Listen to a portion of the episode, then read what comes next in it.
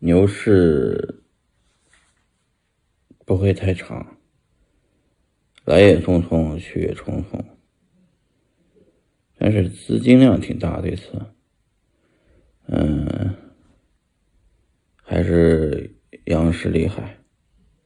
啊，人们比较信，啊，但新进来的股民还是好多没有尝试的，投机的，加杠杆加配资的，嗯嗯，不会这个低吸高抛的。赚了钱不跑的，嗯，未来这个负责杠杆的，啊，这就是新股民的特色，把他们套成老股民嘛。